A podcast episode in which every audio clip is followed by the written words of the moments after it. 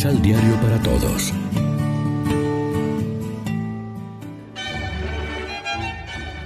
Proclamación del Santo Evangelio de nuestro Señor Jesucristo, según San Juan.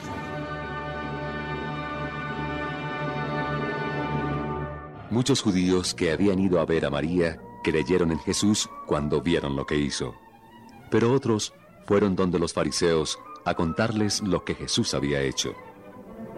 Entonces, los jefes de los sacerdotes y los fariseos reunieron el Consejo Supremo. Decían, ¿qué podemos hacer? Este hombre va multiplicando los milagros. Si lo dejamos que siga, todos se van a entusiasmar con él y luego intervendrán los romanos que terminarán con nuestro lugar santo y nuestras libertades. Uno de ellos, llamado Caifás, que ese año era sumo sacerdote, tomó la palabra. Ustedes no entienden ni piensan. Les conviene que muera un solo hombre por el pueblo y no que toda la nación perezca. Esto no lo dijo Caifás por iniciativa propia, sino que, como era sumo sacerdote, profetizó en ese momento. Era verdad que Jesús iba a morir por la nación, y no solamente por la nación, sino también para reunir en uno a los dispersos hijos de Dios. Y ese mismo día decidieron matarlo. Por eso Jesús ya no andaba públicamente entre los judíos. Se fue a Efraín, lugar cercano al desierto, y permaneció allí con sus discípulos.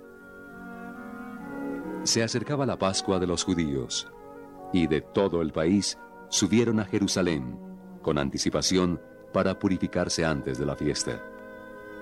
Buscaban a Jesús y se decían unos a otros en el templo. ¿Qué les parece? ¿No vendrá a la fiesta? Lección Divina Hoy es sábado primero de abril, estamos en la víspera de la gran semana, la Semana Santa, y a esta hora, como siempre, nos alimentamos con el pan de la palabra. La lectura del profeta parece más un pregón de fiesta que una página propia de la cuaresma. Y es que la Pascua, aunque es seria porque pasa por la muerte, es un anuncio de vida. Los que no solo oímos a Ezequiel o Jeremías, sino que conocemos ya a Cristo Jesús, tenemos todavía más razones para mirar con optimismo esta primavera de la Pascua que Dios nos concede. Porque es más importante lo que Él quiere hacer que lo que nosotros hayamos podido realizar a lo largo de la cuaresma.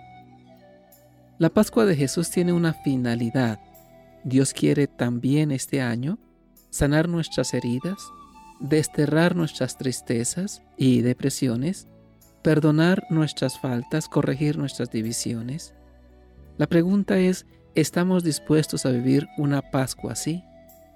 Se notará que hemos dejado a Jesús sanar las heridas y unificar a los separados y perdonar a los arrepentidos y llenar de vida lo que estaba árido y raquítico.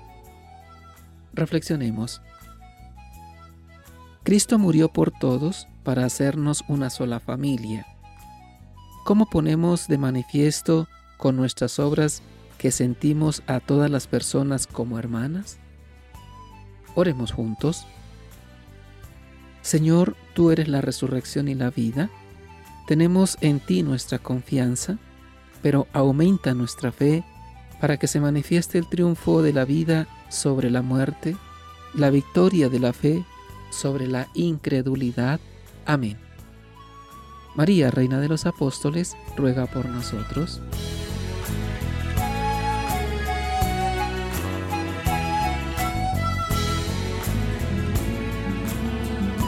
Complementa los ocho pasos de la Alexio Divina adquiriendo el emisal Pan de la Palabra en Librería San Pablo o distribuidores. Más información www.sanpablo.co.